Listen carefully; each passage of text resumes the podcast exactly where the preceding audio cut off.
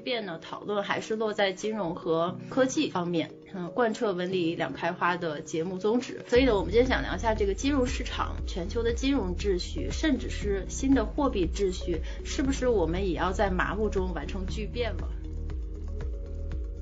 我想先请问王伟老师，对当下的宏观金融宏观，甚至是这个现在全球的一些金融秩序，有什么样的感觉，或有什么感受？是不是真的像大家说的，好像有一个大危机要来了？是类比二零零八呢，还是类比二零二零年三月的危机？未来也许有个货币三点零的项目，这样一个体系，它也是这两部分构成的，就是魔音和结构构成的。如果认同这个观点的话，那么无疑魔音是最重要的，结构是一个辅助性的或者是一个偏次要性的地位，不能说绝对次要吧。会有人过来就拍拍你的肩膀，告诉你啊，现在是二零二二年三月十三号零点，经济危机正式到来，请您拿好行李，准备下车。他可能是觉得这个机器不对了，他要换个机器。实际上的真实情况可能是，你就算换个机器，你还是要从整个这个机器的运转流程来运转，因为这个是现在当下整个这个世界经济，包括世界经济体系的唯一的一个运转模式。世界上从来没有黄金的信用保障美元的价值的那一天出现过，从来都是美元的信用保障黄金的价值。我想我一定要强调这一点。那些不负责任的人，他们就扭曲这个逻辑，然后就去挑战这个体系。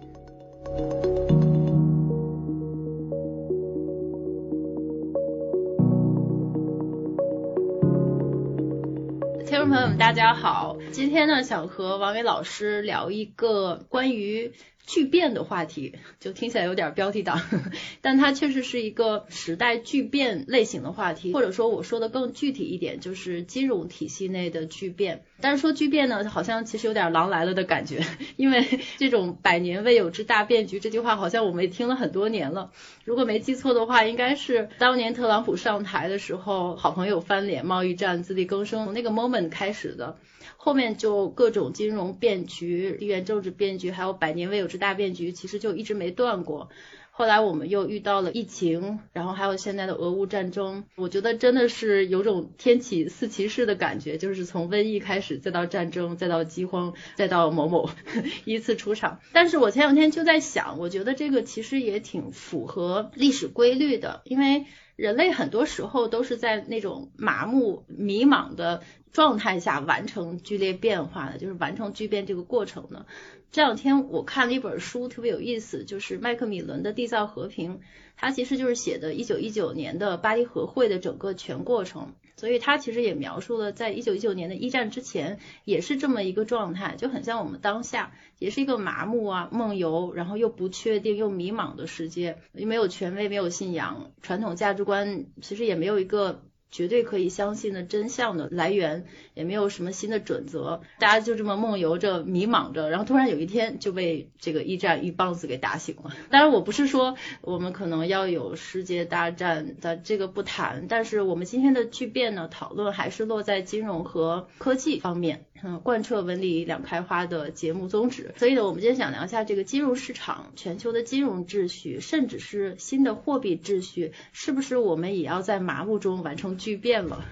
嗯，这个话题呢可能有点大，所以今天还是和王伟老师分成几个部分来向王伟老师请教一下。先从最近的一些宏观的变化开始，我们已经看到了金融市场有一些非常大的变化。再到俄乌战争、地缘政治引起的一些货币秩序或者是金融秩序改变的一些讨论，最后呢，我们再瞄一眼美国正在做的准备，就是拜登新的 Executive Order。就是那个加密货币的法案，然后呢，他看这个加密货币和新技术会给这次带来什么样不一样的地方。所以呢，首先第一个问题，或者说我们第一个话题呢，还是想聊一聊当下的宏观。嗯，我想先请问王伟老师，对当下的宏观、金融宏观，甚至是这个现在全球的一些金融秩序。有什么样的感觉，或有什么感受？是不是真的像大家说的，好像有一个大危机要来了？是类比二零零八呢，还是类比二零二零年三月的危机呢？就是歪老师是总体什么感觉？啊，好的好的，哎，谢谢小跑。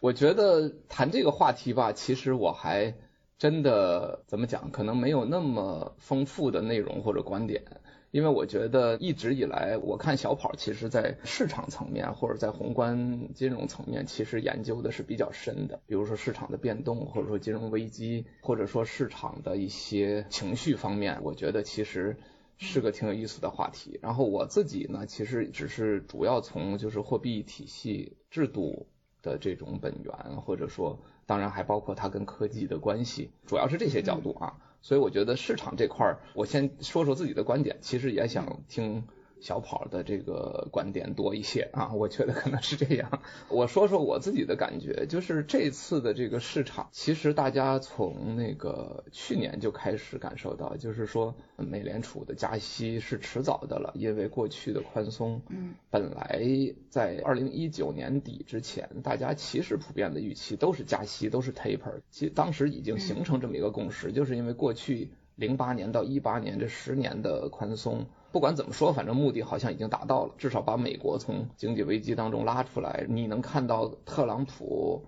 这么四处出击，说白了他也是腰杆硬了嘛。所以我觉得其实他的那种强势，很大程度上是建立在十年的宽松政策的底气之上。大家其实都在一九年已经觉得应该开始加息、开始缩减、开始降低，只是没想到突然来了个疫情。这个疫情，这个对实体经济的这个灾难性的打击，就逼着货币当局只能没有办法，就是在这个放水之上再放水，就已经不叫放水了，嗯，好像得是把一个原子弹扔到一个大海里，溅出那些水才够，就这种感觉。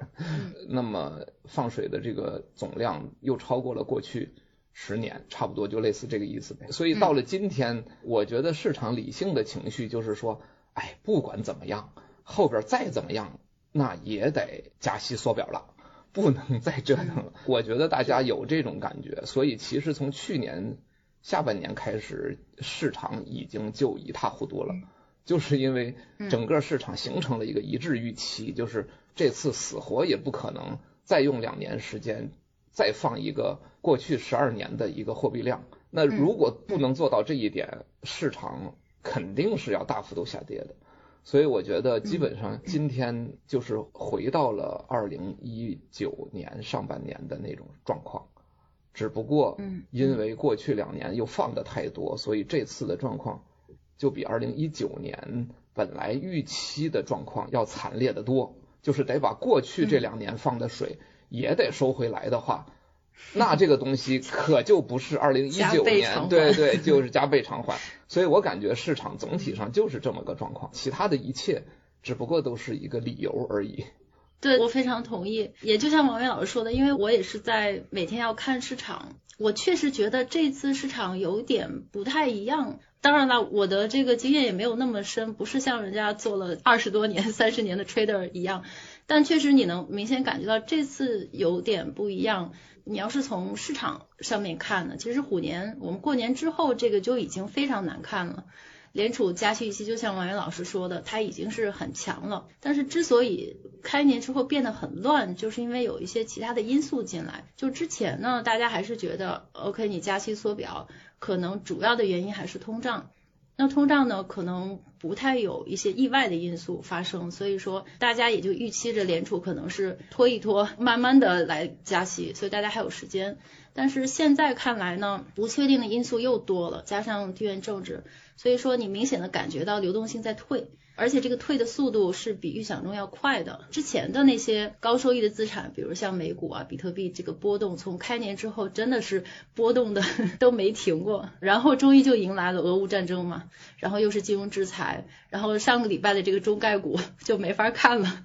所以说，就这么多叙事放在一起，但是中概股我们先不谈，就这么多的叙事放在在一起，你不得不让人觉得那个时刻加引号那个时刻是不是要来了？但是就是像王伟老师说的，那个时刻其实很早，市场预期已经在准备了，疫情之前其实就开始了。你就算是掐指一算嘛，历史上大多数国家三到十年一次衰退，然后一次金融危机，美国这一次真的是国家历史上最长的一次没有经济衰退的时期了。就十年多，所以通常的节奏呢，应该是在这么长的节奏中，如果我们考虑正常的经济周期，那肯定是周期性强的部分它会先衰退，但更多的还是你有一些把控的潮起潮落，就算是中间有一些疫情或者说放水啊等等一些货币政策的干扰，但你还是可以知道它是一种自然的潮起潮落，不会造成一些更广泛的问题。但是问题就在于现在的因素就比较多，而且当下的情况呢，这些货币政策市场和流动性已经被扰乱了，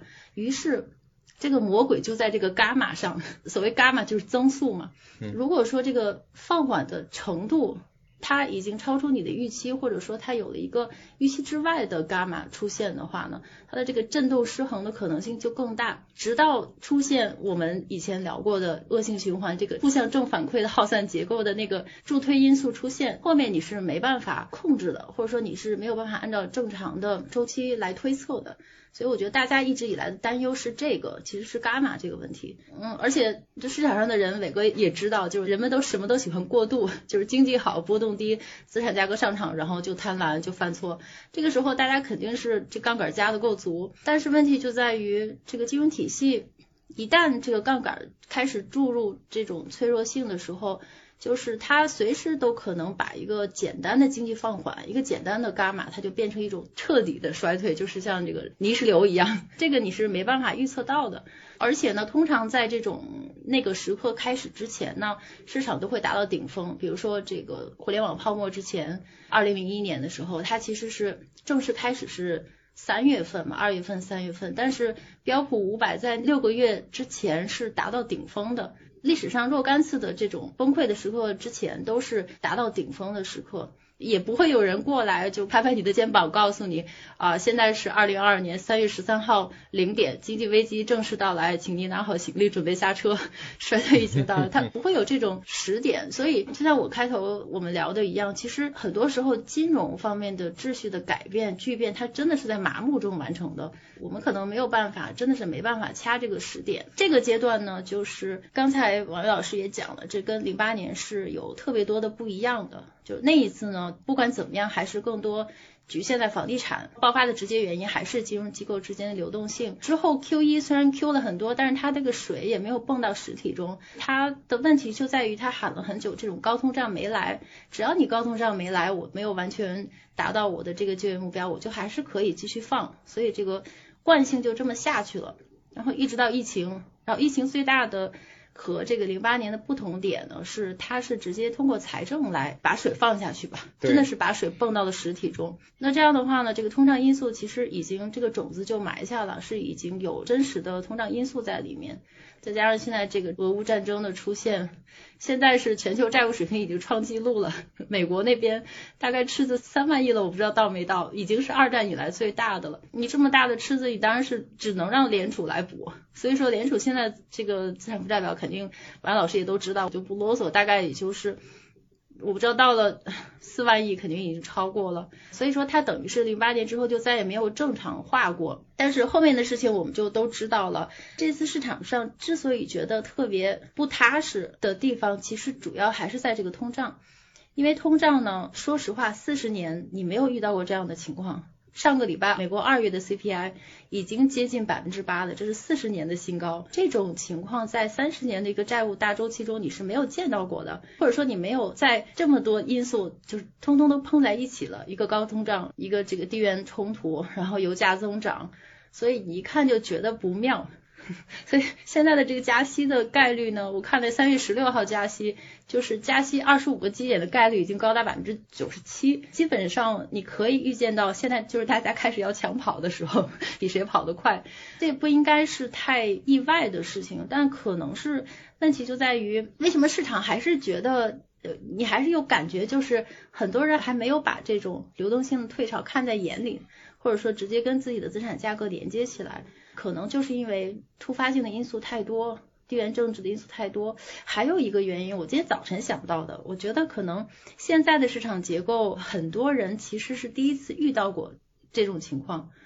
就是很多像九零后啊，甚至是零零后的人，他可能没有遇到过地缘政治加上高通胀两个因素叠加在一起造成的市场剧烈震荡的情况。对他们来讲可能是第一次。如果在市场上你就觉得气氛很诡异，就真的是像一战之前，就是你不知道该往哪里走的的这种感觉。王伟老师评论一下。对，我觉得从宏观的角度来讲啊，呃，因为你刚才提到了通胀的问题，又提到了说很多九零后可能在这一生当中头一次见到这样的。问题，我觉得这两个问题确实隐含着一个所谓大变局的一种可能性，因为你刚才讲了嘛，是不是这个百年未有之大变局，我们怎么年年听？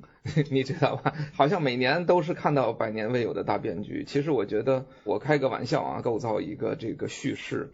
就是我们前一段听说过有人讲说，未来十年每年都是什么？都是应该是最好的一年。听说过这个故事吧？也就是说，从今年开始，一年比一年差嘛，对吧？就今年可能是未来十年里最好的一年。然后我觉得要从未有之大变局的角度，你可以这么讲：过去十年的这个变局，在未来一百年中，那都是最小的，可以这么理解，就是未来一百年每一个十年都是比过去十年更加未有之大变局。我猜测，说不定真的可能会是这样。对，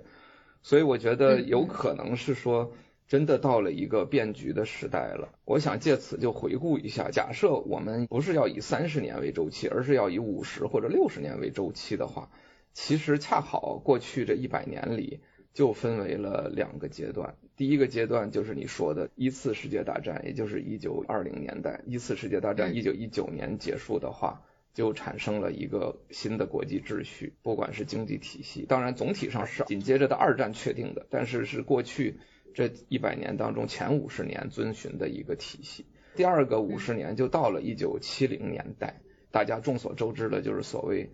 布雷顿森林体系的崩溃的年代，从一九七一年开始到一九七四年，那个年代又产生了一个百年未有之大变局，就直到今天，也就是说，现代货币体系和经济体系其实是从一九七零年代中期构建的，说不定就真的是五十年一直到今天。也许从今天开始，未来的五十年的金融和经济体系是由今天的各种决策来构成的啊，我觉得这完全有可能。正好我们就聊到这个，也是今天想重点讨论的这个话题。我非常想从这儿开始就深入讨论一下这个金融秩序的改变，就是全球的新金融秩序到底它可能会发生什么样的变化。我觉得这个是要重点讨论一下的，但在此之前，我想先请王老师谈谈，你觉得那如果我们说到变化，我们肯定先说现状，我们现在这个时代到底是个什么全球金融秩序？对，那就是类似于我说的，从一九七零年代开始奠定，一直走到今天的金融秩序，是吗？对对，就是咱们俩可能从两方面，还是这个文理方面，或者从不不同的这个思维模式谈谈各自的心目中现在这个时代到底是个什么金融秩序。好的好的，嗯，对我先说吧，就是比较简单的观点，就是说，其实现在为止，肯定还是一个央行加商业银行这种二元货币体系支撑的这么一种金融秩序嘛。就是货币的增长是来自于央行和商业银行联动的这么一个模型。从历史的角度讲呢，这个模型其实就建立在所谓的布雷顿森林体系崩溃之后。因为崩溃之前，大家都知道是所谓以黄金为锚的一个货币体系。布雷顿森林体系这个事儿我不太清楚，大家是否都很熟悉？我们但是今天就不详细聊了，就讲到崩溃之后呢，我觉得有两个。特别典型的这个事件或者说是标志，来证明我们今天的这个金融体系。一个呢，就是大家耳熟能详的，就是所谓的石油美元。石油美元的确立呢，也是在一九七四年，这个美国跟沙特建立了这么一个所谓贸易协定啊，要求石油以美元来结算，这个人所共知了，包括阴谋论者也都提啊，就是石油美元。另一个呢，是以这个巴塞尔协议为标志的这么一个。金融体系、风险体系的建立，嗯，因为巴塞尔委员会呢也是非常神奇，它也是建立在一九七四年底啊，是因为一九七四年七八月份的时候，大家可能了解金融史的也都知道，就是说德国的那个，哎呀，那个名字记不住啊，然后就是美国的那个富兰克林国民银行，就这两个银行相继倒闭了。要是深挖来讲呢，其实这两个银行的相继倒闭。其实跟布雷顿森林体系的崩溃是有非常直接的关系的，因为这两个银行他们的倒闭都是两个原因。第一个原因比较简单，就是过度放贷嘛，就是因为金本位消失之后，那个如果没有货币之锚，你不知道资产债务之间是个什么关系，你要随便瞎放贷，到最后不就乱套了吗？这是个比较简单的原因。另外一个比较复杂原因就是这两个银行都是在外汇市场遭受了巨大的损失。原因是因为美元迅速贬值。那大家知道，外汇市场你本质上来讲，就是你持有的外币，你认为是你的资产，所以你在市场上做操作。那如果你持有的核心资产贬值，这个东西那不就麻烦了吗？因为你负债那端没有变，资产端迅速贬值。所以这两个银行都是因为同样的原因，就是资产负债关系的控制不好，直接就倒闭了。然后为此，那个巴塞尔委员会就赶快成立，就是全球十个央行协调一致行动，然后定了这个所谓库克协议，就是说央行怎么来参与这些东西吧。这个细节就不聊了，因为其实我也不完全是这方面的专家，但是确实就是。因为我们做金融科技嘛，对巴塞尔协议比较熟，所以就说到这一点。说了这么多，总结起来就是说，过去这五十年的金融体系本质上还是石油美元加巴塞尔协议这两个支柱形成的一套整个的国际货币和经济体系。石油美元不说了，其实就是一种隐含的一种锚，就是把黄金剔掉了。它其实是一种合理的锚，就是它把。货币跟经济增长锚定起来了，因为石油的开采促进了现代经济的发展。那么你开采出多少石油，世界上有多少货币与之对应，这是一个非常合理的架构。这其实就引申到我说的货币灵魂三问的这个核心点：什么样是一个好的货币体系呢？其实我们每个人自发的都会知道，说一个跟经济增长相匹配的货币增长的体系。就是好的体系嘛，就是我们拿义务的就会认为这就是这么回事儿。石油美元是个非常棒的一个货币体系。简单的说，你贷款去开采油田，或者你贷款去买石油，这是一种合理的贷款的逻辑，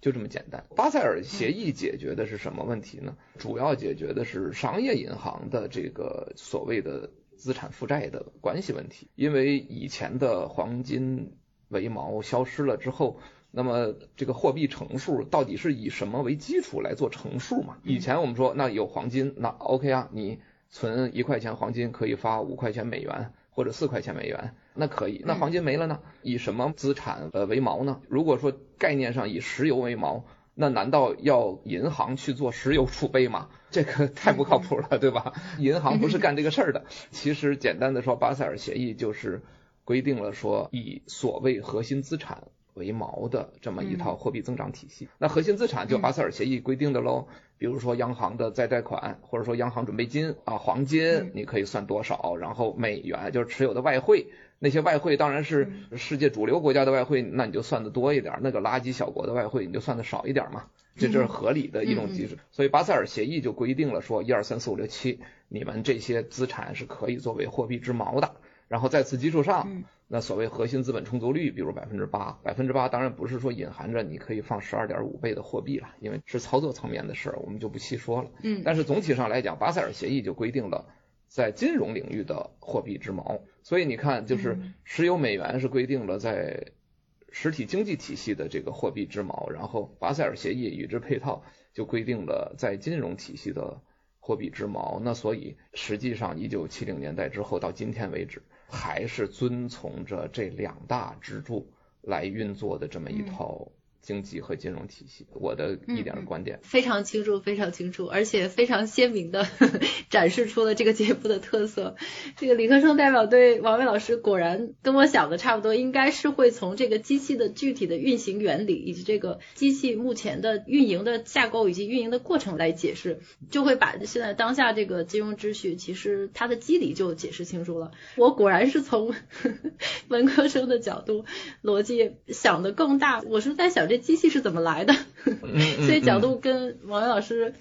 应该是不太一样。而且我自己其实也自己捋过，但是我是从一种怎么讲呢？我更往前看了一点，可能就是我关注这个布林森体系解体之前这个秩序更多一点。我先套用一个 Zoltan 的观点，就是现在特别火的，就是网上到处流传他写的那几篇文章的那个瑞信的分析师。他是一个货币研究领域方面的绝对的权威。他其实按照他的观点呢，就是他把现在整个的全球的金融货币体系呢分成三个时代：一点零、二点零、三点零。然后我们现在当下这个金融体系呢，是他讲究的布雷顿森体系二点零。那这个二点零呢，其实就是以他的这个 term 叫做 inside money，就是以一种内部货币作为支撑的这么一种体系。所谓的这个 inside money，就是信用体系下的你的资产就是别人的债务。在这种体系下呢，就是你的钱不是你的，不一定是你的，然后里边就有一种你没办法对冲掉的被没收的这种风险，因为你的钱是别人的负债。但在这之前呢，布雷顿森林体系的1.0，它的分法就是以黄金作为支撑的布雷顿森林体系这种时代。然后它后面就是最近的一个精彩观点，就是我们马上就要迈入三点零时代，但这个三点零时代我要留到稍后再跟王伟老师讨论，因为那个要跟我们这个拜登的法案就密切相关。我个人呢，我的感觉是，其实不管是一点零还是二点零，我把它通通称为布雷顿森林体系时代。嗯，这个时代的金融秩序呢，无论如何还是以美元为主导的。也就只不过区别是你一点零和黄金挂钩，二点零是 inside money，就是信用货币时代与信用和债务挂钩的区别而已。我自己的想法是，毕竟这个布雷顿森林体系呢，对于当下的这个金融秩序的影响或者是说重要性是非常大的。就毕竟它是人类历史上第一个通过国际协商成立起来的这种国际货币制度，四十四个国家唯一目标就是建立一个新的。国际货币体系，那当然理论上之前，刚才王老师也提到过的，之前其实还有一个一战之前的这古典的金本位制，它又分成什么金块本位的，什么金汇兑本位了，但这个先不仔细聊。但实际上就是一战之前吧，或者说一战刚刚开始之后的这种金本位，实际上是之前的那种古典金本位，还是在完全不同的设定下运作的。当时呢是比如说美国用一美元去。买国外的商品，然后黄金就会流出美国。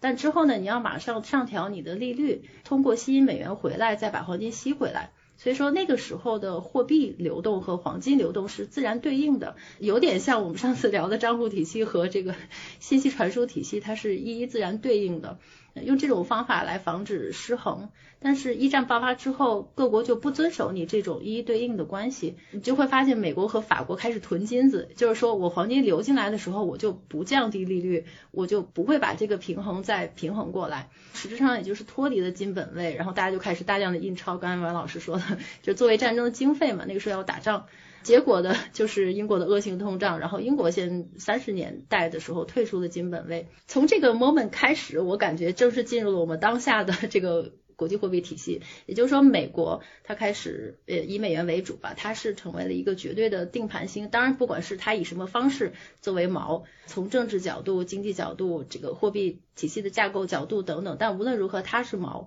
所以说，从美国的角度说，你英国反正你退出了金本位，才引发了一系列的货币和贸易战争。然后就是因为你退出金本位，然后全国范围内扩散大萧条，才被墨索里尼啊、希特勒他们的侵略铺平了道路。当今世界的一切动荡，其实都是因为整个这个货币体系不稳定造成的。所以我要重新制定一种新的货币体系。再后来，四十年代美国积累七成的黄金，所以美元自然而然的就成为世界上你唯一一个大家都可以相信的这种黄金的替代物嘛。你要是没有美元，没有黄金，你就只能是跟别人去以货换货。所以说那个时候就很自然的结论就是，可能这个历史也已经到了这么一个 moment，也就是说你必须要建立一个新的秩序，而且是以美元为基础的这种国际货币体系。到现在为止，你好像听起来它是一个有点技术含量的，或者是根据历史的一定的发展规律，它到了这么一个时点，然后美元可能要在国际就是历史舞台上承担一种新的责任等等。然后直到我前一段时间看了一本特别有意思的书，就我我其实强烈推荐这本书，我不知道有没有这个中文版，就是它叫做《布雷顿森林体系之战》，是一个美国的经济学家写的，叫 Ben Steele。这个书有个副标题叫做《凯恩斯怀特》。和新世界秩序的建立，这就是我为什么觉得这个西方的这个经济学类书籍好看的地方。其实很多时候他在讲一种经济事件或者说经济史的时候，他是从人的角度来讲的，他就会把很多。就是说现实的因素放进去，然后你就会知道，其实不是说我们印象中的百年未有之大变局，它是一个人是没有办法在里边起作用的，甚至是一个有一定的自然神秘力量的规律而造成的这么一个事件。但实际上很多时候都是人和人之间的互动造成的。他这本书就写，就大家印象中的国际货币基金组织啊，什么布雷顿森林体系。你好像都觉得是凯恩斯设计的，对吧？因为当时凯恩斯是作为他提出的 Ban Call，他是在布伦森林体系这个会议中也起了非常重要的作用，但实际上并不是，就是整个布伦森林体系建立，甚至是 IMF 建立的架构的方式，实际上都是当时的美国的这个财政次长怀特，就是 Dexter White。他和凯恩斯之间两个人之间的不懈的斗争，最后怀特胜出的一个产物。当时实际上这个布伦森体系，它其实就是一个世界上最大的债权国，也就是当时的美国和世界上最大的债务国英国之间的一个谈判。只是这两个国家之间谈判结果造成的架构的这么一个新的货币架构。当时凯恩斯他是很希望美元在国际货币体系中不要扮演特殊的角色，他要尽量压制就是美元的越来越重要的这么一个苗头，所以他才提出了斑块嘛，斑块就是超主权国家货币。但是怀特呢，他是一个就是犹太移民的一个特别有政治理想的这么一个财长，他说既然美国已经控制了世界三分之二的黄金储备，那肯定是美元要扮演这个角色。然后他当时还挺聪明，还用了一些比较聪明的手段，比如说他当场就官宣美元我现在与黄金等值挂钩，就造成这么一种叙事。所以结果当然是就是美国太强势，然后凯斯被 KO 了。凯斯还说我是被迫签署的协议，然后他还愤怒的抱怨说，我都没有时间读我就签了。当然了，其实他这是给自己找台阶下。我觉得他就算当时仔细读了，也不太可能有任何的改变，因为嗯，英国当时毕竟是最大的债务国。最后这个布伦森体系呢，就是这个美国和英国之间，最后是以英国同意把这个英镑。以一个固定的汇率完全换成美元，就是固定汇率挂钩美元，然后美元挂钩黄金。其实这个布伦森体系呢，是标志着英国这个体系的破产。英国就在会议上接受美元作为战后世界这个新秩序的基础，就从此以后美元的这个地位就不能说正式建立起来，但是从此以后它的趋势就已经形成了。它其实还是一个最大的债权国和最大的债务国之间谈判的结果，所以我就觉得这个货币体系呢，它其实就是一个债主和债务人之间的博弈的结果。我就想到了现在的今天的这个货币架构，实际上今天的最大的债主和最大的债务人已经换人了，现在最大的债主是中国，最大的债务人是美国。而且美国政府今天的立场几乎是和凯恩斯当年代表英国采取的立场是一模一样的，就觉得很有意思。呃，所所以我的点呢，就是说它其实就是一个债主和债务之间的博弈，最后谁胜出，在当时的体系下谁有更大的话语权，然后呢以它为锚来设定的这么一个世界的秩序。这是我心目中划分的标准。嗯哼，后面我就不啰嗦了。像什么，就美国是怎么放弃金本位的，尼克松又是怎么这个官宣他要与这个黄金脱钩的，那个都不说。我只是说到现在为止，到这个时点呢，刚才我提到 Zoltan 的观点，就是现在我们到了布雷森体系的三点零。那这个三点零是个什么时代呢？三点零将会是一个以东方商品货币为中心的新的世界货币秩序。这个世界货币秩序呢，是以商品为锚。也就是大宗商品，呃，石油啊，什么天然气啊之类的，可能还包括黄金，而且呢，是由东方绝对控制这些大宗商品为前提建立的一个世界货币秩序。这种新秩序呢，它一定会削弱美元以及欧洲美元的体系，并这个加速加重西方的通货膨胀。这个是他讲的一个三点零的一个新时代。按照他的分法呢，说我们之前黄金为支撑，然后内部货币 inside money 为支撑，然后我们现代。也就要到了 outside money 的时代。所谓 outside money 就是你的钱不是别人的债务，也就是说你是完全控制你的资产的这么一个时代。也就是他所谓的 outside money 就包括黄金和其他的大宗商品，以及可能包括比特币或者是加密资产等等为支撑的一个新的森林体系。好像太长了，聊了这么长，到这儿，我想先请王伟老师评论一下这个三点零他的这个观点，你觉得有道理吗？嗯，挺有意思的，因为小跑刚才说的这个，我觉得。挺好玩。先简单点评一下这个 Sultan 的这个说法。我比较惊讶于说他就是很典型的用一个，哎呀，我不知道应该怎么说，应该是用一个正确的推理得出了错误的结论呢，还是还是用一个错误的推理得出了一个正确的结论？总之有一边肯定是错的啊。我是这么想，就是我刚才给大家算是普及一点，我认为的就是布雷顿森林体系二点零，或者说是后布雷顿森林体系时代的货币的架构。对，这是个从逻辑上来讲，就像小跑刚才说的，我们是讲这个机器是怎么运转的。对，从更深层次的角度来讲，我们可以讨论这个机器是怎么来的，甚至讨论为什么要有这样的机器，对吧？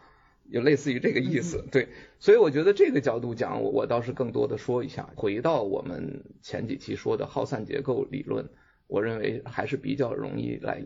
讲明白这个事儿，耗散结构体系的支撑的核心就是两个，一个是模因，一个是结构。所有的项目，我们可以认为布雷顿森林体系也是个货币一点零的项目，后布雷顿森林体系是个货币二点零的项目，未来也许有个货币三点零的项目。这样一个体系，它也是这两部分构成的，就是模因和结构构成的。如果认同这个观点的话，那么无疑模因是最重要的，结构是一个辅助性的或者是一个偏次要性的地位，不能说绝对次要吧。所以我觉得 Sultan 他的观点有一点我会比较惊讶，他想突出你的资产是别人的债务的这个点，然后来说这个 inside money 的这个观点，我还真是不太认同，因为这显然是一种结构化的叙事，你的资产是别人的债务，然后这个结构导致货币体系的不合理，那我觉得这种论述是明显是有问题的，因为货币体系作为一个耗散结构的话，决定它的还是模因。而魔音是什么呢？是一以贯之的，就是布雷顿森林体系是黄金，后布雷顿森林体系是石油。从今天开始，未来的体系也许是大宗商品。如果 Sultan 坚持说未来的货币体系之锚是大宗商品的话，他就是典型的用一个错误的逻辑去得出了正确的结论。因为我觉得从一以贯之的角度来讲，黄金为锚、石油为锚和大宗商品为锚，它们的内在逻辑是一致的呀。不是不一致的，他们是魔音的转移而已，魔音的形态的变化而已。从这个角度讲，我倒是赞成说，未来的魔音可能会变化，可能变成大宗商品，甚至变成比特币等等等等，我们不知道。但我觉得这是。非常合理的啊，所以我觉得他的结论是正确的，但他这个论述的过程非常令人惊讶，好像是不对的。我插一个小问题，王老师刚才的那句话能不能再深入剖析一下？就是为什么你觉得石油、黄金和这个比特币这个魔音是内在传承都是一样的？太对了，太太对了。你你问的这个问题最关键，就是我想接下来说的。我开始解释啊，就是我们从这个角度来讲，反思一下布雷顿森林体系。你刚才举那个例子很重要，就是说，哎呀，美国跟英国一个最大的债主，一个最大的债务人，他们吵来吵去，最后得出一个结论。这个吵的结论是跟他们两个的角色之间的关系结构可能不那么重要，重要的其实是当时全世界大家共同讨论以什么为魔因来支撑这个世界货币的运转。最后大家得出来的是黄金，然后这个黄金，嗯嗯，凯恩斯是不同意的，你知道吧？大家都知道，凯恩斯是这个现代经济学体系里反对金本位的头号干将啊，是对，所以他当然是首要的反对黄金。那很显然，按你刚才的结论，其实是美国出来振臂一呼说。我用美元来绑定黄金的方式来承认黄金，嗯，不就这个意思吗？是。那么其实模因建立很对这个魔音建立就靠这么振臂一呼嘛。但是你看这个魔音的底层是什么呢？那大家到底是相信黄金还是相信美元？这还很难说嘞，对不对？美元能够为黄金做背书，大家就相信黄金。那其实是不是也认为大家就是相信美元呢？所以其实从这个角度来讲，本质上大家。在布雷顿森林体系时代也是相信美元，未必真的那么相信黄金。只不过美国知道说什么呢？这就是说到一个最核心的观点：你相信的这个东西，如果是我，你总会担心，对不对？我们能不能找到一个全人类共同相信的一个东西？这样大家比较放心嘛。黄金是一种物理元素，在地底下就有存在，闪闪发光又不会变质。这个上是一种全人类比较容易共同接受的一种心理魔音。所以从这个角度来讲，用它来做魔音，大家相对而言接受程度比较高，而不是要用美元。凯恩斯那种理想化的程度呢 b a n k o 的理念其实是叫做相信一篮子货币。本质上是这么一个理念 b a n k o 的核心机制其实是这个，但其实这个其实已经是巴塞尔委员会的，就是后布雷顿森林体系才达到了。这个我们可以等会儿再讲。核心就是最后大家采用了一个共同的心理魔因，就是黄金。不过是如此而已。最关键的问题出来了，其实这个东西是很 low 的一种心理魔音，因为黄金这个东西就是个物质嘛，就用我们现代金融体系的理论来讲，这是一种无效资产，因为它不能实现增值，它没有利息，嗯，就是这么一个物质，只不过因为它不容易变质，因为它不容易造假，嗯嗯，然后大家就相信它，大家把 trust 转移物化到了黄金上而已，所以建立这么一套体系，不过就是当时在二战结束之后，整个全球还是属于一片混乱的情况下，找到这么一个一看上去如此稳定，因为那个时候我认为二战 叫做人心思定，人心思稳，别扯那么多，什么美元、法郎这些东西，我们还得算他们之间的汇率乱七八糟，哎呀，根本想不明白。我们现在先得活着。弄个黄金出来稳定啊，这个我觉得就是布雷顿森林体系最大的核心。所以其实我想得出的结论是反过来，金本位不过就是把信心、把魔音投射到为一个物化的东西上的一个过程而已，其实跟黄金没有什么毛线关系。我就想回答你这个问题，就是从这个角度来讲，其实黄金和后来的石油以及未来的大宗商品的三点零时代一定是一脉相承的。只不过是大家把 trust 把信心投射到什么东西上而已，仅此而已。我想说的也是说，其实信用货币的体系是合理的，它就是合理的，这个真的是没有办法。所以为什么我老想说货币灵魂三问呢？就是这样。你就算是到将来大宗商品时代、三点零时代，我也没看出来说那个货币体系会从信用货币体系脱离开。那其实不过是信用的一种物化投射而已。嗯嗯。这非常非常重要，而且我很同意。但我没想到 Zotan 的这种推理体系可以得出这样的结论。我只是觉得，其实王岩老师的角度真的是更理科生的角度，就你还是从一个 What works，就是什么东西 works，就是这个世界现实它底层这个机器它到底是运转的这种方式还 work 不 work？就是现在的情况来看呢，就是大家一直争论，包括 Zotan 他的观点，他可能是觉得这个机器不对了，他要换个机器。实际上的真实情。情况可能是，你就算换个机器，你还是要从整个这个机器的运转流程来运转，因为这个是现在当下整个这个世界经济，包括世界经济体系的唯一的一个运转模式。只不过是你觉得这个机器这个牌子，你看它不爽了，你要换个牌子，但是你可能完全换个形态、换个颜色、换一个大家看起来都很舒服的机器，但它实际上机理 可能还是运转的模式还是一样的。对的，对，对这个我特别同意。就是为什么我觉得对咱们这个魔音和这个结构这个框是特别厉害的框呢？就是它真的是迄今为止我们想的所有的问题，它应该都能装下去。对，货币体系的魔音就是一个 trust，就你什么东西能够 hold 住这个 trust 的这个魔音，剩下的就是让它 hold 住，然后你按照这个结构来走。对的，对的。所以我刚才想补充的就是这一点。可能表面上看上去我是会讲 how it works，what will work，但是其实本质上是。就是 why 你为什么要有这个东西存在？就是因为你需要一个这个东西，不是因为说当初这个东西 work 的好你需要它，而是你归根结底需要这个东西，然后你才找到了各种 work 的 machine，实际上是更深层次的一个问题。没事儿，所以我补充一个点哈，就是因为刚才沿着这个布雷顿森林体系这个说，就是说到布雷顿森林体系为什么会崩溃，大家就知道它的原因，直接的原因就是所谓世界各国。拿美元去换黄金，就是说，哎，你不是说美元呃一盎司等于三十七美元吗？好，我有了美元，我就换黄金，我有美元，我就换黄金。这里边体现出一个什么问题呢？就是这个 trust 在转移嘛，就是说我表面上看上去是相信，原来其实大家在二战之后是这个相信美元的才能起来，只是把美元支撑了黄金，物化到了黄金上，但是后来。由于有像法国这样的一些啊，客观的说是不负责任的这样一些国家，就是去挑战这个秩序，就是说，哎，我只要有美元，派飞机把黄金运对对，把飞飞机把黄金运到我国家的地库里，那实际上你就是在表达一个不相信美元的这么一个逻辑。那为什么我说它是很 low 的呢？因为你知道黄金蹲到你的地库里，它有什么意义呢？能帮助你法国经济增长吗？其实是没有意义的，因为你的国家的经济增长。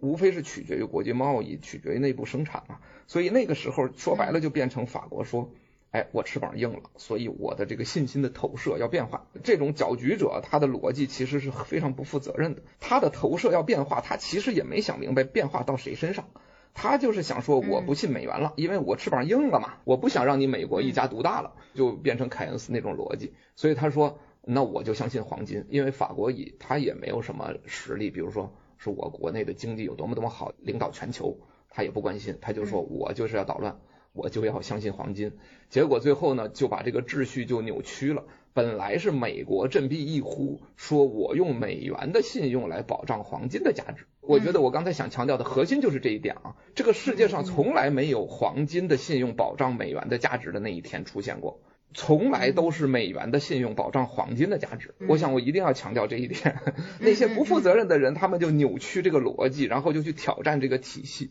挑战这个体系的直接结果就是，美元作为一个信用货币，它是要增发的嘛。只要有货币乘数在，黄金跟美元就不可能是一比一嘛。这个道理大家知道的太清楚了。你挑战这个秩序，说白了就是一个捣乱者。你并没有想去建立一个更好的秩序，你就是站在一个破坏者的角度，把这个秩序要毁掉。那对，要搅局。然后你毁掉它之后，你又不负责任，说建立一个什么更好的秩序，所以 美国人才被迫出来说，好吧。你们过去的秩序都不要了是吧？那就先把它解体，那就是美元跟黄金不挂钩了。然后未来是什么？那我们再说呗。你要捣乱，那我就顺着你，咱们就这样，反正是做不下去了，大家就一拍两散。你反过来看，美国人是真正负责任的。这个话我不知道在现在的话语体系下是不是政治正确。美国人是真正负责任的，所以他把美元在跟石油挂钩上，保障我们这个世界还有一个 trust 的。这个范式的转移，就是我要把魔音从黄金转到石油上，因为黄金作为魔音，你们都捣乱吗？你们都不同意吗？对不对？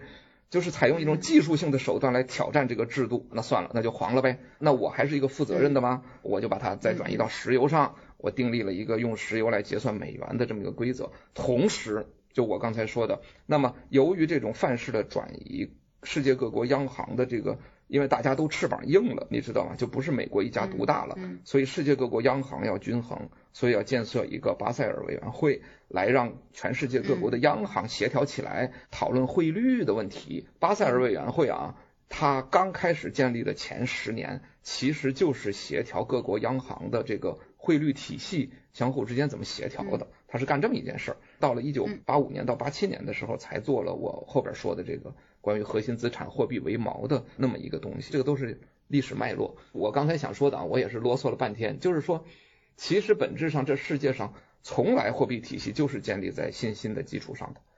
嗯，黄金也好，石油也好，未来的商品也好，不过是这些信心的一种物化的投射而已。如果否定这个大逻辑，而强调说某个东西它才是未来，我认为这个逻辑是非常的有问题的啊。所以我刚才想说，我说我很惊讶，我说 Sultan 他显然是用一个错误的逻辑来得出了一个正确的结论，就很有可能那个结论是正确的，但他这个推导的逻辑。呃，我是相当的不认同的啊。嗯嗯嗯，非常精彩，非常很详细。这个东西是无论如何，就是王伟老师的观点，不管美国是负责任还是不负责任，不管怎么样，我也可以提供一个相反的观点。但是有人可能就是觉得，其实本质上魔音还是最重要。也就是说，首先我们有个大前提是一致的，不管我们的论证是怎么样，就是这个魔音。整个这个世界的货币体系或者经济秩序是建立在信任的基础之上，但你可以说布雷顿森林体系。解体的重要原因是美国人辜负了这个信任，我只是提供一个角度，对的，对，你可以这么说，你可以说，首先，如果美元承担一比一兑黄金，一个固定汇率兑黄金，然后我要承担这个责任的大前提是你要能够保证美国人自己不会超发货币，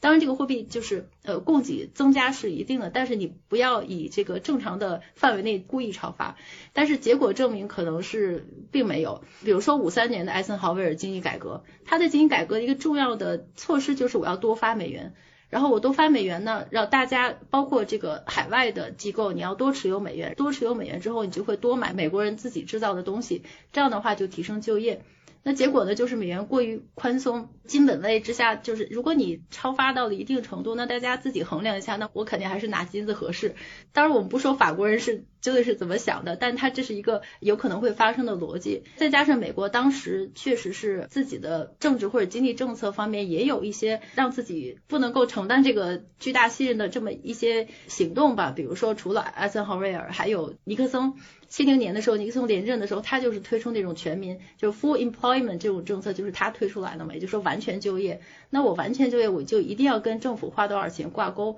花的钱越多，我失业率就越少。七一年的时候，就是在这个沃克尔铁腕之前的当年的那种这个通胀率已经是非常高了，而且联储当时是以每年超过百分之十的速度来扩张美元的供给。当然，就你可以从这个角度说啊，美元。好像有点辜负了大家的 trust 的这个信任，也就导致了它的贸易状态恶化，然后黄金大量的流出，所以它当时就已经不是黄金最大的储备国了，它就不 hold 黄金了。所以你既然不 hold 黄金，你也就没有这个 trust 了。于是它就黄金窗口关闭等等。但无论怎么说，我们可以用各种各样的解读，但是就归根结底，这个 point 是一样的，就是说你这个模因还是 trust。包括 Zoltan 他的这个结论，他这个结论呢，就是看完之后我心里也不是特别的舒服，但我倒没有想到像王源老师想的，就是从这个他逻辑推理过程中是不太正确。我是从他这个结论实际操作角度，因为如果说你把黄金和大宗商品当成锚的话，那你的前提条件是。你得 hold 住这些东西。既然你觉得 hold 这个东西是信任的来源的话，那你要真的能够 hold 它。我们知道问题在于，你 hold 黄金的话，你具体实际操作你怎么 hold 它？包括如果 OK，你以大宗商品作为锚，然后我们现在这个航道通不通？你怎么样才能够官宣一个魔音，就是让大家觉得你是 hold 了所有的这个石油，或者你是 hold 了真正的商品？这个在实际操作上还是很难的。就是你要保证这个航道畅通，你要保证中间。没有发生地缘政治的事件，你还要真正能够保证你的库存的架构或者说交割等等，就是能够保证你能够有实际的这个 hold 住的这个动作产生，就是你不能够仔细推敲，你仔细推敲，包括就算是黄金，OK，你 hold 住黄金了。那你这个黄金你要去买东西，你要换，你换不换美元呢？如果你换的话，你是不是又变成 inside money 了？但是 OK，如果你 OTC，我找一个对手方，就是咱俩悄悄的 以货换货，但有多少人愿意跟你以货换货这样子了？你不能够仔细推敲，你仔细推敲就觉得好像不是特别的靠谱，这种感觉。嗯嗯嗯，对的。先补充一个你关于这个结论的点啊，然后再说两个别的点。嗯，其实我觉得他这个结论不一定正确了，这是肯定的。因为我刚才只是想强调一个句式，就是说从错误的逻辑可能能推出正确的结论。至于他的这个结论呢，我我是认为说，就是从范式转移的角度来讲，它的可能性是存在的。从黄金转到石油，再转到大宗商品，这种范式转移我是不反对的，这种可能性存在。但是我非常同意你刚才说的那个点，就是。什么大宗商品这东西就就比石油好到哪儿去，还是比别的东西好到哪儿去？这也没看出来，对吧？因为我们大家就搞金融的角度来讲啊，其实非常强调一个最最重要的概念，就是流动性的概念。一个东西的流动性完全建立在它的单一特性基础之上。全世界的黄金都是一样的，所以你才能够以黄金为锚吧？你不能说你家的黄金和我家的黄金这都不能换，那这个东西咋能够为货币之锚呢？然后石油其实就已经有点差异化了，中东的石油和委内瑞拉的石油，它们的这个含硫量就差别比较大，所以他们在期货市 non fungible 对呀 non fungible 了嘛，所以他们在期货市场上表现就不同。你换一家，它不是随便能换的，就你的一个炼油设备原来习惯于吃中东石油，你说你给它换成委内瑞拉石油，它就不行，这就已经有些 non fungibility 的量在里边了。然后未来大宗商品，哇，想想都可怕，什么玩意儿？什么叫大宗商品？小麦吗？铁矿石吗？呃，水稻吗？橡胶吗？好家伙，那你就一篮子大宗商品定价嘛，这个操作层面根本都不具有可行性。所以我是从这个角度来讲，说我完全同意你的观点。那大宗商品这个事儿不一定成，但是呢，确实就是说，我觉得从 trust 的物化转移的角度来讲，有可能会变化。那说不定变成比特币呢，这很难说，嗯，对吧？因为比特币可是 fungible 的哟。全世界可是 就那么多两千一百万枚哟，从这个角度来讲，我认为这个逻辑是可行的，但确实不代表大宗商品是可行的。对对，这样我们就顺利过渡到了最后一个最重要的问题，就是加密货币，就是加密资产。大家也都知道，就是拜登正式签署，它叫做 Ensuring Responsible Development of Digital Assets，怎么翻译？负责任发展数字资产的 executive order，就是行政命令。这个新闻出来，好像是在加密圈还是引起了不小的震动，大家纷纷奔走相告，因为大家觉得这是美国政府有史以来就是这种官宣自己对加密货币或者数字技术这种相关的技术非常重视，然后甚至他出了一个这个 executive order。然后标志着美国这个对加密资产正式转向的积极化，这个时点呢，也不得不跟我们刚才前面讨论的一切都联系起来。是不是美国他也自己感觉到了现在的这个金融体系要发生剧烈的百年不遇大变动，也就导致了俄乌战争之后，他好像突然就改变了立场。之前那么多。比特币那么大的动静，小扎国会游说，什么 Dim Libra 都没有让他有什么动静。然后这次俄乌战争，哦一个布雷顿森林体系三点零的叙述出来，他好像马上就改变了立场。这个非常重要的问题，我就要留给王伟老师，你是有绝对权威，评论一下。这是怎么回事？你怎么看？他是不是真的是因为受到了俄乌战争啊，看到这个加密货币帮助俄罗斯绕道 SWIFT 啦，数字人民币什么 SIPS 的威胁啦等等，他才做出这种转变的呢？嗯，好的好的，我觉得这个事情本身真的是一件大事儿，所以可能未来相当长一段时间里会有无数的人从无数的角度来去论述，我觉得都不为过，因为。这个法案就是这个 executive order 本身内容也非常长，覆盖的方方面面都特别多。我觉得一切的解读肯定都是很有价值的。我先说三个小的点吧。第一个点呢，这是我个人的一个感悟，一个揣测。你会发现，为什么美国这样一个有非常明显的立法驱动的这么一个倾向的国家，他这次发了这么大的一个总统令，就是 executive order。而不是一个法案呢？就是为什么不是两个议员去提案，然后大家讨论通过呢？这是我个人觉得一个很有意思的点，是想说明啥呢？是说其实议员同志们认为说，哎，这事儿太复杂了，我们都没搞懂，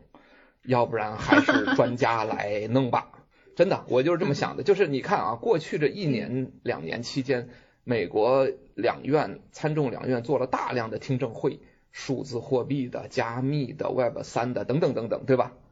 说来说去做了这么长时间的准备，你们最后咋没出个法案呢？你们最后怎么请拜登同志出了个总统令呢？我觉得这是美国议员们的一个非常客观的一个表态，就是说。这玩意儿我们压根儿没搞懂，还请专家们继续。你们通过行政令，交给你们了。你们对这什么一百八十天、一百二十天、二百一十天，你们去出报告啊！你们先把这事从这个角度处理吧。法律的这个事情太复杂了，我们根本还不知道 crypto 是什么玩意儿。你就让我们立法，因为这个从尊重法治的角度来讲，也是非常不负责任的一个态度嘛。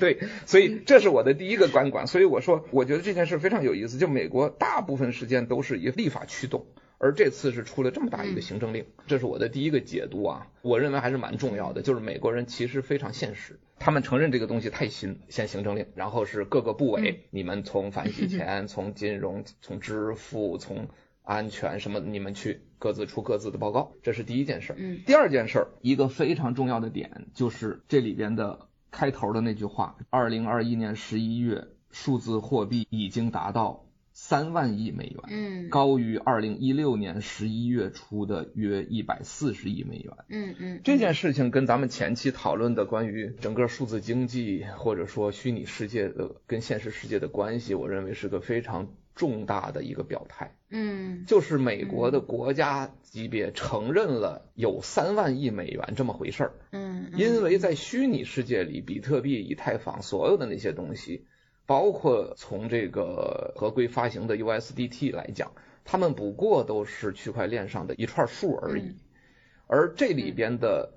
货币的价值，大概 USD 就是合规发行的 USD。应该是在数千亿美元的这么一个规模上，就是大概两三千亿美元。那么三万亿美元显然指的是比特币、以太坊等等所有数字货币的市值的总和。嗯，那么也就是说，美国官方已经承认了这些东西为真正的资产，所以才会有三万亿美元这样的概念嘛。如果是从法律的角度来讲，这些东西根本不被定义为资产，三万亿美元从何而来呢？所以我认为这是一个非常重大的一个表态，就是美国官方他承认，OK，我虽然没搞懂，但是 我已经承认它是资产，它的价值嗯是有的，是多少？是三万亿美元。那我认为这件事儿非常重要，这其实是一个鲜明的表态。否则的话，他完全可以不这么说，他就说。那数字货币这东西现在可能很有问题，大家立法严管，不要变成金融欺诈，不要变成扰乱金融秩序的一个手段。但其实不是，其实他告诉大家说，嗯，这儿已经有三万亿美元了，所以我们要去研究，所以我们要去正式对待他。这个表态，我认为是非常非常重要的。嗯这是我觉得也是对未来的影响最大的一个姿态。他是站在这个角度先承认，这个我认为已经是迈出质的一步了，就是不是先否认。这一点我认为啊，你懂的啊。对，至少是给了名分放在阳光下，先承认还是先否认，这个态度嗯可差别是巨大的啊。很重要。嗯嗯。第三点呢，我想说的就是你刚才说的这个标题，整个这个法案看下来，其实它仍然还是从一个比较保守的角度，它强调的是 responsibility，所谓负责任，它隐含的意思就是说，哎，我们政府是要对人民负责的啊，我们行政立法是要对人民负责的。我们要保证什么？大家别被欺诈，别被骗，或者别被弄得洗钱、犯罪什么这些事儿。所以我觉得他的这个法案更多的，几乎每一部分都是强调的这个所谓 responsibility 这个角度。我倒是觉得，比如说从从业者或者从未来发展对于数字货币领域的发展的角度来讲，这个法案的那些内容，它可能不一定是我们所期待的。说，哎呀，这这这是不是还没承认？嗯，或者是不是说鼓励呀？是鼓励啊，还是否定啊，还是什么？我认为不宜做过度的解读，就是他还是站在一个典型的行政当局的角度，是说，哎，我们要有一个 responsibility，所以我们要去研究这个，我们就去研究那个。说白了就是老三样嘛，你知道吧？就是 KYC、AML 和 AFT，就这么三个东西 翻来覆去的说，啊，其实是站在这个角度，所以我觉得这也是可以理解的。他对于数字货币对于 Web 三对于虚拟世界的其他的方面，他肯定是不去关心或者不去涉及的，因为他也没有兴趣或者没有能力去讨论那些事儿。所以我觉得这个法案从这个角度来讲，其实你说对未来的影响，我觉得主要还是限于这个，不会有太多其他的层面的意义。就个人的一点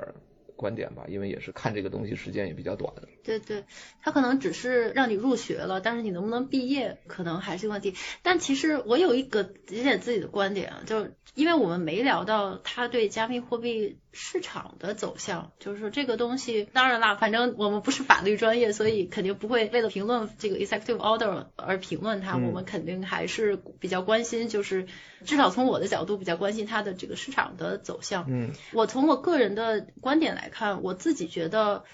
它也许对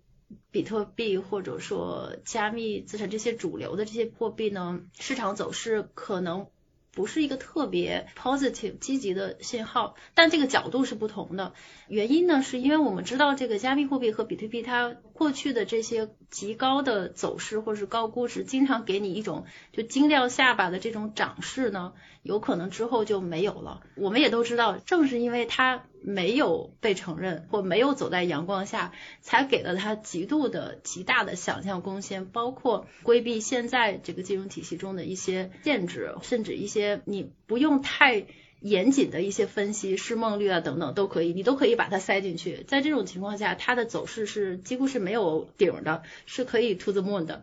但是现在呢，如果是这样的话，也就证明它被美国视为一种资产的一类。那也就是说，我正式把你纳入到我们的监管体系来，就像漫威的那些 superhero 一样，就是那个漫威那些这个超级英雄一样。不是有部电影叫《内战》吗？就美国有一个超级英雄注册法，自从那个超级英雄注册法出来之后呢，所有的超级英雄你必须把你的正式身份注册上，并且要持证上岗，然后要对美国政府汇报。从此之后，你就要领公务员的薪水，他就变成了公务员了。所以我的点呢，就是说。这其实对比特币或者加密资产就是长期发展是一个好事，就至少你知道它不会平白无故就消失了，对吧？在某些情况下，政府不会把它杀掉，但是呢，正是因为不会把它杀掉，你得把它收编了。收编了之后呢，也就是说你现在的估值体系是跟其他的至少可能是美国科技股的走势 有点类似了，有可能它就更变成一种宏观的一大类，也就是说它可能会受联储的货币政策的影响会更多。我是从这么一个角度，嗯当然这跟技术没啥关系。第一个，我觉得是非常同意你的这个观点，因为又回到我们那个耗散结构的大框里来说的话，这种合规的监管，它显然就是给这个体系插入了那些摩擦力嘛。嗯其实你刚才说的观点，应该也就是类似这个角度，就是说，那数字货币是不是将来因为摩擦系数增大了，那它的转速就下来了，正反馈的作用肯定就弱了嘛。所以它就没有以前的那种年化百分之一万的这个角度。那当然反过来呢也成立，就是说，那因为受到了监管，更加可靠、更加稳定，所以它归零的那个可能性也变小了。就是从耗散结构的角度讲，这种事情一定是它是一个双向的，对，但是确实有可能导致将来的增速就没有那么大想象空间了。这一点我确实是很同意。所以经常我们聊一个政策对于一个市场。有可能，比如说有人说短期利空，有人说短期利多，但是长期一看呢，往往是一致的，就是都是说要么长期是利空，要么长期是利多。长期的角度很少有尖锐的不同意见，所以从这个角度来讲，我觉得长期可能给这个某个圈子降低那种暴涨万倍的速度，这个应该是正常的。反过来呢，也许也有长期的利好，就是说因为更合规了嘛，所以它的这种正规性。会变得好一些，有更少的欺骗性的东西进去的话，有可能反而社会的资源，不管是投资啊还是关注度，就会更加倾向于关注那些好的项目。这点对我们来讲还是比较重要的嘛。就像那个所有的互联网巨头都是在九九年泡沫结束之后才成长起来的。从这个角度来讲，这个长期的利好，至少是对于那些有着坚实的。技术基础和长远的理念，也就是说，那些既有魔音又有结构的项目，还是长期利好的。嗯、对，我觉得这个应该是这样。另外补充一点，就是为什么我刚才强调第三点，就是 responsibility，因为这是他从政府的角度的一个默认的立场。所以我觉得，虽然看上去他可能有这种就是 post 无数的监管到这个行业的这个角度的这种倾向。但是未必是他一定会走老路，就是一定把数字货币当做传统的金融行业那样去监管，因为数字货币的行业就是有它自身的特性。至少从我的角度来讲，就是关注所谓的计算性金融或者算法金融吧。有人后来提示过我说，你看，如果你这个呃 computational finance 这个词儿早都被人用了，你何必去抢呢？要不然来一个换一个，比如说什么。Algorithmic finance 什么，我觉得也行啊，就类似这个意思吧，就是算法技术。对，算法金融，就是说它未必说将来一定是把它跟传统的金融，尤其是信用金融体系一样的监管。我认为这个应该是可以期待的。而如果真的是这样的话，那其实长期而言，对于加密和数字货币这个领域，一定是个很大的利好，因为它贴近你的特性。来去制定监管政策，一定是对你好的。如果说是把它一棍子打死，像监管传统金融那样要去监管数字货币，那我认为肯定是利空，那就类似于红旗法案了嘛。我们是期待说，将来是采用那种真正理解数字货币的规律的这种监管或者法律，我认为这是一个最大的一个利好，应该是我们期待的。所以为啥我会在一开始？就是讲这个例子，就是为什么会有 executive order 而不是一个 law 呢？因为议员同志们还没想明白嘛，对吧？人家比较负责任的，就是说我先既然没想明白，先不要搞一个 law，因为法律是比较刚性的嘛。虽然美国是个海洋法系，遵从判例，但是你法律的基本条文还是不能违背的。现在立刻出一个法律。那大概率是一个利空，因为你们都没搞明白数字货币咋回事，你们就立法。所以我觉得总体态度上来讲，先出一个 executive order，然后各个部委去调研出报告，我感觉总体上还是偏正面的。是的，是的，至少真的是新时代又开了一扇新的门。我觉得今后真的可以持续关注，包括其他国家的反应，尤其是我们的反应啊、对策啊等等。这个我觉得可能还得聊好几期。就看它后续时间的发展。对的，再补充一句啊，刚才忘说了，就回到好好好。回到今天说的那个最大的话题，如果货币三点零时代，我们可以暂时这么叫啊，就是货币三点零时代，如果真的有其他的毛的话，那么这种拜登的这个法令以及后来有可能的立法，如果能够真正针对数字货币的特性而建立起来的话，那不是真的有可能让某个不可言说的三个字儿变成货币三点零时代的货币之矛之一嘛，对吧？这种可能性，我觉得真的就之一很重要。唯唯独，嗯，唯独是在立法层面有这个方向的话，这种机会才有可能，否则的话。其实它完全没可能了。是的，是的，非常同意。哎，我觉得真的可以持续关注了，拭目以待。今天超时了又。拭目以待。但是觉得必须把里边几个重要的点，今天我们可能都讨论清楚了，但是又留了一些尾巴。没关系，我们下次节目可以继续讨论。嗯，对对对，今天确实感受蛮深的。小跑给了这么多观点。谢谢王伟老师。好，好，谢谢谢谢小跑老师。这期节目到这里，我们下次再见。谢谢大家。再见再见。